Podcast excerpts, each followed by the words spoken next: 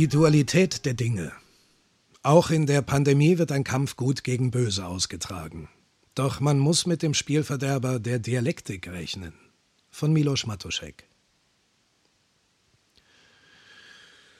Von Heinrich Heine ist eine schöne Passage in einem stundenlangen Gespräch mit den Schriftstellern Eugène Sue und Honore de Balzac überliefert, in welcher sich die drei luziden Geister über die beste Regierungsform austauschen. Heine gibt Folgendes zum Besten. Es ist mir aufgefallen, dass der Tag von 24 Stunden aus Tag und Nacht besteht. Zwei Kontraste. Der Tag ohne die Nacht, so schön er auch sein mag, würde sehr unbequem sein. Ebenso die Nacht ohne den Tag. Es ist mir weiter aufgefallen, da bin ich schon bei der Sündflut, dass zum Kinderkriegen zwei nötig sind. Ein Mann und eine Frau, besonders eine Frau. Wieder zwei Kontraste, die sich ab und zu einigermaßen harmonisch verbinden. Des Weiteren habe ich beobachtet, um ein gutes Geschäft zu machen, braucht der Schlaukopf einen Dummen. Zwei Dissonanzen, so sagte mir, glaube ich, Berlioz, denn mit Meyerbeer bin ich verkracht, ergeben stets eine Harmonie. Und der vollkommene Akkord setzt sich zusammen aus einer Terz, einer Quinte und einer Oktave. Bei der Liebe, behaupten die Kabbalisten, soll dasselbe Mysterium walten. Es soll sogar eine Farbentonleiter geben.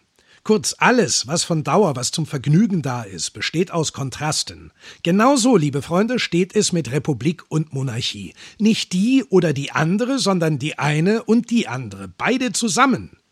Die eine und die andere mögen noch so sehr Dissonanzen sein, miteinander verbunden, ergeben sie einen vollkommenen Akkord. Was wir brauchen, ist eine Republik, geleitet von Monarchisten, oder eine Monarchie, beherrscht von Republikanern. Ich habe mehr als 250 unwiderlegliche Beweise für meine These. Sie hat nur einen Fehler. Sie riecht nach Eklektizismus. Aber ich muss aufhören, ich habe eine Frau, oder vielmehr meine Frau hat mich. Sie wird mir nie glauben, dass ich anderswo mit Genies frühstücke. Ich muss heim. Aber ich darf sie hoffentlich bald einmal bei mir sehen. Wir werden die Republik ausrufen. Balzac wird Präsident, Sue Generalsekretär. Ich bringe ihren Ruhm in deutsche Verse. Denn einem Romanschriftsteller werden die Franzosen nie politisches Genie zugestehen. Meyerbeer wird die Verse in Musik setzen und der kleine Weil mit seinem Heldentenor wird sie singen.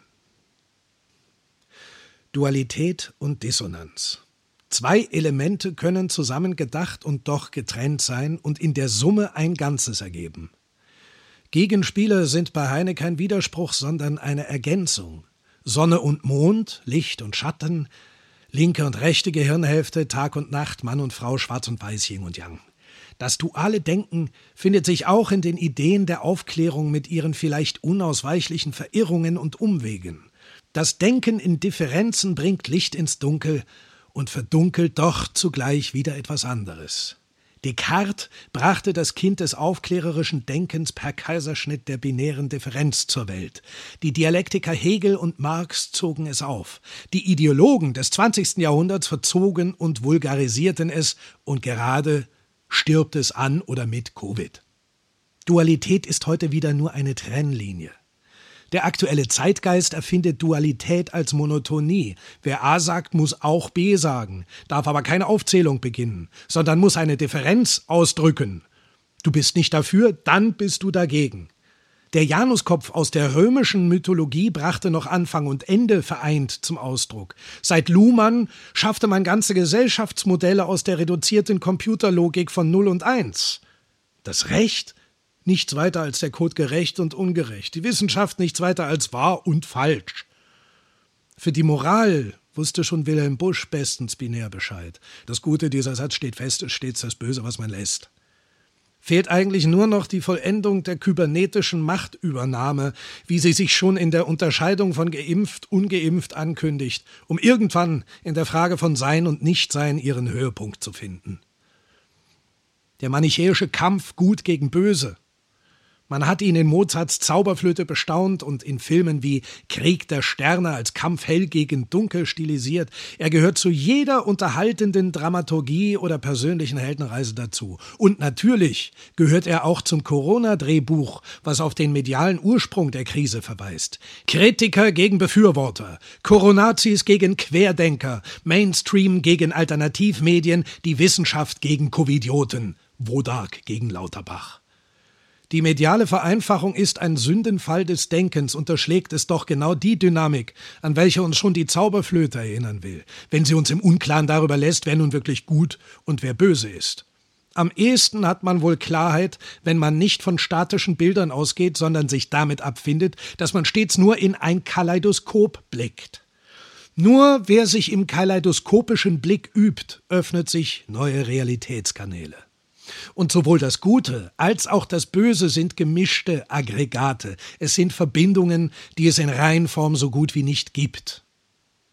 Die Debatte über Corona kommt auch deshalb nicht weiter, weil sie nicht darf. Sie hängt im Geburtskanal fest, im Niemandsland des Debattenraums, eingeklemmt zwischen den beiden scheinbar unüberwindbaren monotonen Meinungssilos von Mainstream und Anti-Mainstream. Irgendwo auf dem Todesstreifen zwischen beiden habe ich mir dieses publizistische Gewächshaus gebaut. Das Schicksal des gebürtigen Schlesiers ist eben die des Grenzgängers und ewigen Nirgends dazugehörers. Meinungssilos, harte Diskurswände und starre Dogmen. Das ist das Material, aus dem Kulte gemacht sind. Und man kann aus jeder Thematik einen Kult entstehen lassen, sogar aus der Freiheit. Wieso also nicht auch aus dem Thema Gesundheit? Gunnar Kaiser schreibt in seinem soeben erschienenen Buch Der Kult zur Viralität des Bösen, um welche Art von Kult es sich hierbei handeln könnte. Er sieht einen globalen Opfer-, Schuld- und Todeskult am Werk. Nun zeigen sich die Geister am Teich. Sie versprechen uns, wenn wir das alles untergehen lassen und opfern, freie Märkte, freies Unternehmertum, Wirtschaftswachstum, liberale und offene Gesellschaften, nationale Souveränität, parlamentarische Demokratie, Bewegungs- und Meinungsfreiheit, Privateigentum und Sphäre und die Autonomie des Menschen, dann werden bald alle Probleme gelöst sein. Umweltverschmutzung, globale Ungerechtigkeit, Klimakrise und Pandemien, alle werden gleich sein, wenn die Toten auferstehen und erneut eine zentral geplante Kreislaufwirtschaft mit maximaler Kontrolle der Wirtschaft und der Menschen errichten, diesmal noch technokratischer mit staatlich zugeteilten Energiekontingenten und digitalem bedingungslosen Grundeinkommen für jedermann und diesmal eben im globalen Maßstab. Wer wünscht es sich nicht? Das Narrativ soll bitte zerfallen und zwar lieber früher als später. Doch wer sagt, dass danach der Status quo ante zurückkehrt? Die alte Normalität. Corona war bisher machtpolitisch der Traum aller zentralen Planer, Technokraten und Globalisten. Warum sollte diese Orgie ausgerechnet enden, wenn sie am schönsten ist? Es kann vieles hochkommen, vielleicht kritisch hinterfragt und aufgearbeitet werden, ohne dass sich viel ändert. Auch Widerstand, also die Kräfte des Guten aus der Sicht der Kritiker, können integriert werden in das Spiel des Bösen. Sie können sich in vielen Schattierungen bewegen und dem Gesamtnarrativ prächtig zuarbeiten, von der Beschleunigung des Institutionenzerfalls über nützliche Idiotie bis hin zur Auswechslung des verbrauchten Personals. Das ist das unergründliche Terrain der Dialektik. Auch der Unsinn kann Sinn ergeben, auch das Gegenteil von wahr kann wahr sein.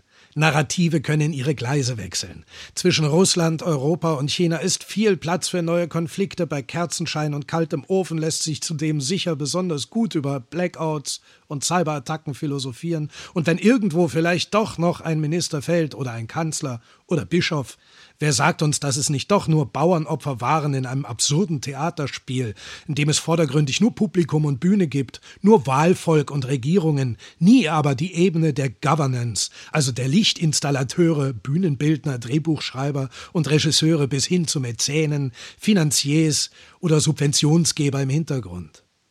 Wer spricht heute noch von Merkel, von Spahn, von Maas? Alles Figuren von gestern, die ihre Schuldigkeit getan haben ist die Dualität schon schwer zu knacken und unmöglich eindeutig zu definieren, wird sie durch die Dialektik noch zusätzlich aufgemischt. Die Dialektik ist das, was man auf dem Jahrmarkt als Teufelsrad kennt, eine sich seltsam drehende Scheibe, deren Systematik man kaum durchschaut und die demzufolge noch den standhaftesten irgendwann abwirft wie ein Rodeopferd. Kaum glaubt man, dass man Tritt gefasst hat, kommt man aus dem Tritt.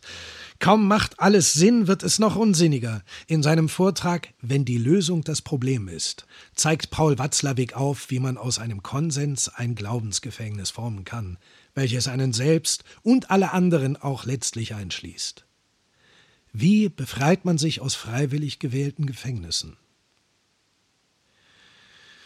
Man kann leider aus allem eine Religion oder einen Kult machen, und aus dieser Umlaufbahn wird sich der Mensch vermutlich nie befreien. Er kann sich allenfalls durch Institutionen Ikonoklastie für einige Zeit in sichere Distanz zum Kultischen begeben.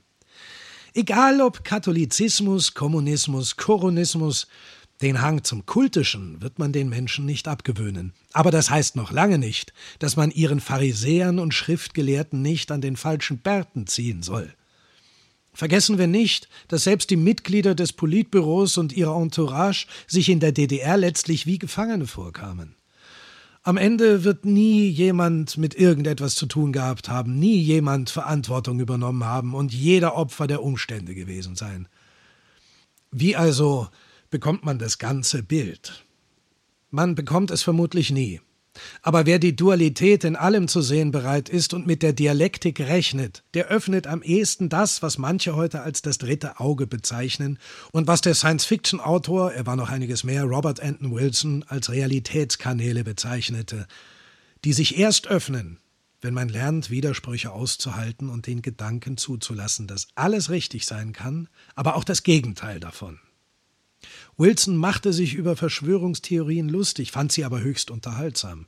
Er beantwortete beim Playboy als Redakteur die Leserbriefe und schrieb lustig tiefsinnige Untergrundromane wie die Illuminatus-Trilogie. Wilson gründete außerdem die Diskordische Gesellschaft, eine Art Parodiereligion ohne Dogma. Er ernannte jeden, der seine Stimme hörte, zum Papst. Die Diskordianer verehren Eris, die Göttin von Chaos, Verwirrung, Zwietracht, Bürokratie und internationalen Beziehungen. Der Beweis für die Existenz von Eris ist leicht erbracht. Falls es Eris nicht gibt, wer hat dann das ganze Chaos in die Welt gebracht? Alle Ideen sind irgendwie wahr, irgendwie falsch, irgendwie bedeutungslos, irgendwie wahr und falsch, irgendwie wahr und bedeutungslos, irgendwie falsch und bedeutungslos, irgendwie wahr und falsch und bedeutungslos. Und wer das alles immer wieder wiederholt, so ungefähr 666 Mal oder so, wird erleuchtet. Wilson ahnte schon damals, dass die Realität weitaus absurder ist, als jede Satire sein kann und dass der Verrückte verrückt sein, aber trotzdem Recht haben kann. Nur weil jemand paranoid ist, heißt das noch lange nicht, dass sie nicht hinter ihm her sind. Wie also kommt man mit dieser Erkenntnis unbeschadet an Körper und Geist durch diese Zeit? Vielleicht indem man versucht, These, Antithese und Synthese bei allem mitzudenken, der manichäischen Verführung zu widerstehen, die Widersprüchlichkeit der Dualität zu akzeptieren und den Geist für so viele verschiedene Realitätskanäle zu öffnen, dass man am Ende tatsächlich entweder paranoid wird oder an gar nichts mehr glaubt. Und genau deshalb schließlich anfängt, selbst zu denken. Zurück zu Heine, dem vielverehrten Freiheitsherold, in welchem jeder etwas anderes sehen will. Aufklärer, Romantiker, Revoluzer, Monarchist oder Frühsozialist. Er wäre doch heute der unabhängige Durchblicker und scharfzüngige Mahner, der so dringend nötig wäre, oder nicht? Nun ja, Heine ließ sich vom französischen Außenministerium fürstlich bezahlen, pumpte seinen Mäzen Rothschild regelmäßig an und warf sich vor preußischen Machthabern unübertroffen unterwürfig in den Staub, um irgendeine feste Stelle zu ergattern. Ja, vielleicht wäre er heute der große Corona-Kritiker, vielleicht aber auch nur eine Mischung aus Sascha Lobo und Rezo mit mehr Talent und mit Kontakten zu WEF und RT Deutsch. Wer weiß das schon großer Geist und edler Charakter, sie gehen gerne duale Wege, auch bei Genies. Nur unsere idealistische Fantasie wünscht sie sich als Einheit. Deshalb glauben Sie niemanden, nur weil er schöne Sätze wie Girlanden aneinander flechten kann. Du, du, du